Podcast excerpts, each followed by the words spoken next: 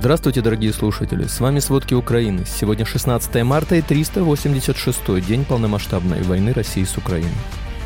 Российские войска применили боеприпасы с белым фосфором. Евгений Пригожин заявил, что на способность продолжать наступление влияет нехватка боеприпасов. Заключенных женщин в России отправляют на войну. В России упали продажи всех товаров, кроме алкоголя. Путин рассказал потерявшим 60 миллиардов долларов российским бизнесменам о нехватке еды на Западе. Обо всем подробней. Общий темп российских операций в Украине снизился по сравнению с предыдущими неделями. Армия России смогла добиться лишь минимальных тактических успехов в Луганской области. Об этом сообщает Институт изучения войны. Отмечается, что россияне несколько утратили наступательный потенциал из-за значительных потерь в живой силе и технике. Наступление ЧВК Вагнера в Бахмуте тоже приближается к кульминации, считают аналитики. Украинские военные источники отмечают заметное снижение количества атак в городе и его окрестностях, особенно в последние несколько дней. Руководитель вагнеровцев Евгений Пригожин заявил, что на способность продолжать наступление влияет нехватка боеприпасов. В институте отмечают, что наступление лишь вагнеровцев недостаточно для захвата Бахмута.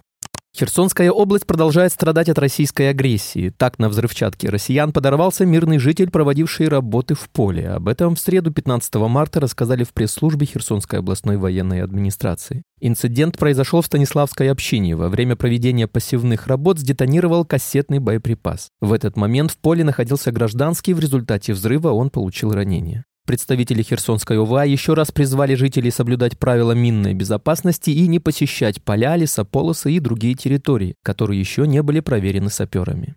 Российские войска применили боеприпасы с белым фосфором возле города Часов Яр в Бахмутском районе. Об этом сообщили журналисты АФП, посетившие место обстрела. Фосфор поджег растительность по обеим сторонам дороги на площади размером с футбольное поле. При этом всего в 200 метрах от внешнего края зоны поражения находились дома мирных жителей. Это далеко не первый случай применения россиянами фосфорных снарядов. В январе они ударили такими боеприпасами по окрестностям Звановки Бахмутского района. До этого россияне обстреляли такими зарядами Херсон. При этом Россия в привычной для нее манере отрицает применение фосфорных боеприпасов.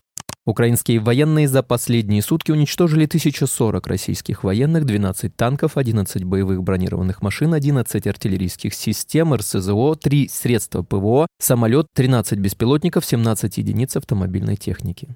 В Черном море россияне вывели сразу 20 кораблей и очень много единиц вспомогательного флота. Такая активность наблюдается не каждый день. Об этом заявила руководитель Объединенного координационного пресс-центра сил обороны Юга Наталья Гуменюк. Она допустила, что поскольку все корабли рассредоточены, возможно, россияне хотят найти обломки американского беспилотника. Напомним, 14 марта американские военные заявили, что самолет России сбил разведывательный БПЛА США над Черным морем. В России отрицают причастность своего истребителя Су-27, якобы дрон упал сам из-за резкого маневрирования. В США заявили, что данные с БПЛА успели удалить и, вероятно, достать его с моря уже не смогут. В России сообщили, что попытаются достать обломки этого беспилотника.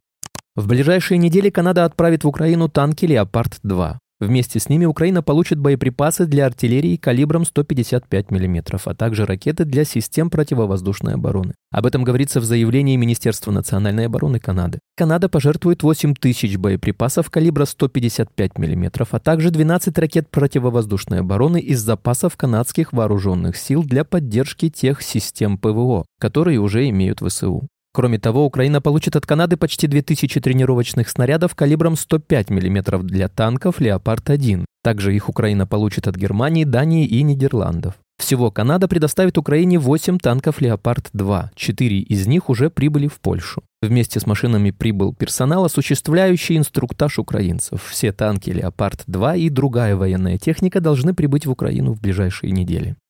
Союзники взяли на себя обязательство поставить Украине минимум 150 танков «Леопард». Такое заявление сделал министр обороны США Ллойд Остин в начале онлайн-заседания контактной группы по оказанию военной помощи Украине в формате «Рамштайн». Его цитирует пресс-служба Пентагона. По его словам, за последние три месяца члены «Рамштайна» показали единство в наращивании военной помощи Украине. В частности, союзники договорились о поставках танков, средств ПВО и другого вооружения. Недавно сообщалось, что украинские экипажи завершили обучение на танках «Леопард-2А4» в Испании. Суммарно испанским специалистам удалось подготовить 55 воинов ВСУ, 40 членов экипажа и 15 специалистов-механиков.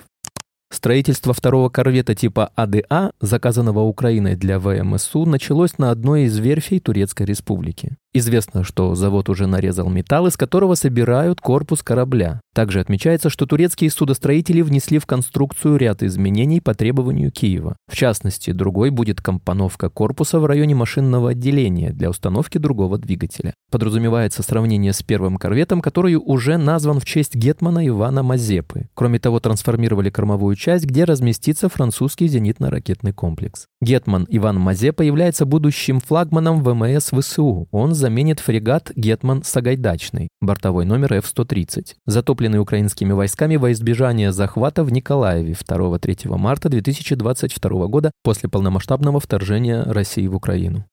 Правительство Израиля одобрило первые экспортные лицензии на возможную продажу Украине вооружения. Лицензии касаются поставок систем подавления беспилотников, которые должны помочь украинским военным противостоять иранским дронам. Представитель украинских властей сообщил журналистам, что делегация Минобороны Украины недавно посетила Израиль, чтобы детально проработать вопрос покупки систем. Однако сделка еще не подписана. В то же время украинские официальные лица заявили, что поставка такого типа вооружения отвечает интересам Израиля, поскольку поскольку Иран, главный противник страны в регионе, способен получить информацию о том, как работают беспилотники, а затем внести улучшения. Правительство Дании предоставит Украине крупный пакет военной помощи на 1 миллиард датских крон, примерно 140 миллионов долларов США. Соответствующее заявление появилось на сайте Минобороны Дании в среду 15 марта. Новый пакет помощи включает, среди прочего, боеприпасы для стрелкового оружия, крупнокалиберных пулеметов, противотанковые мины и ракеты ПВО. Также Дания передаст Украине головные уборы и комплекты непромокаемой одежды, генераторы, роботы для обезвреживания бомб и ангарные палатки. В военном ведомстве добавили, что вооруженные силы уже приступили к подготовке пакета помощи, чтобы вооружение поступило в Украину как можно скорее. Ранее сообщалось, что Дания создает фонд на миллиард долларов для помощи Украине. Фонд будет работать в трех направлениях – военная поддержка, гуманитарная поддержка и поддержка бизнес-инициатив. Военкомат Хоринского района в Бурятии сообщил База, что перед ними стоит задача продолжать призыв мужчин по мобилизации. По последнему мобилизационному заданию из 12 человек не одобрили лишь одного. В отчете о мобилизации говорится, что призывников сначала отправят на обучение, а потом на войну. После публикации база из текста в телеграм-канале Хоринского района исчезло слово «мобилизованные», а в пресс-службе правительства республики объяснили РИА Новости, что все мужчины – добровольцы. По телефону в военкомате пояснили, что указа о прекращении мобилизации не было и набор продолжается. Это противоречит заявлению Минобороны об окончании мобилизации. Заключенных женщин отправляют на войну. Об этом заявила глава фонда «Русь сидящая» Ольга Романова. Она утверждает, что около сотни женщин перебросили на территорию Донецкой области. Их забрали из колонии Юга России из Кущевки. Краснодарский край сообщила Романова.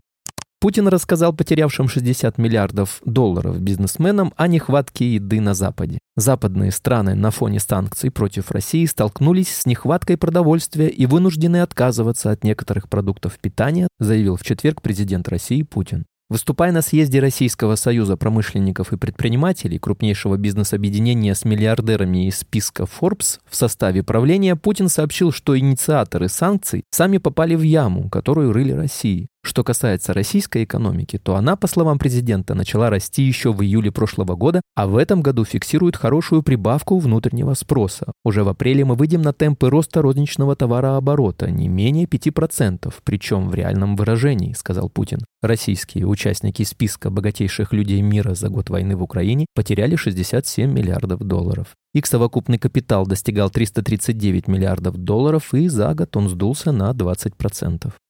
В России упали продажи всех товаров, кроме алкоголя. Падение розничных продаж в России в 2022 году затронуло все группы товаров повседневного спроса, кроме одной – алкоголя. К такому выводу пришли аналитики Nielsen IQ, проанализировав потребительские предпочтения россиян. По итогам года войны продажи продовольственных товаров сократились на 2,4% в физическом выражении, а в непродовольственных – на 5,8%. При этом объемы реализации алкоголя выросли не только в деньгах на 11,2%, но и в литрах на 0,7%. Резко вырос вырос спрос на крепкий алкоголь, продажи водки увеличились на 2,4%, бренди на 7,6%, джина на 71%. Спасибо, это были все главные новости о войне России с Украиной к середине 16 марта. Помните, правда существует, а мы стараемся сделать ее доступной. Если вам нравится то, что мы делаем, пожалуйста, поделитесь этим подкастом с друзьями в России. Также, если вы хотели бы помочь нам делать материалы еще более качественными, пожалуйста, оставляйте фидбэк. Это очень важно для нас и для распространения правдивой информации. До встречи.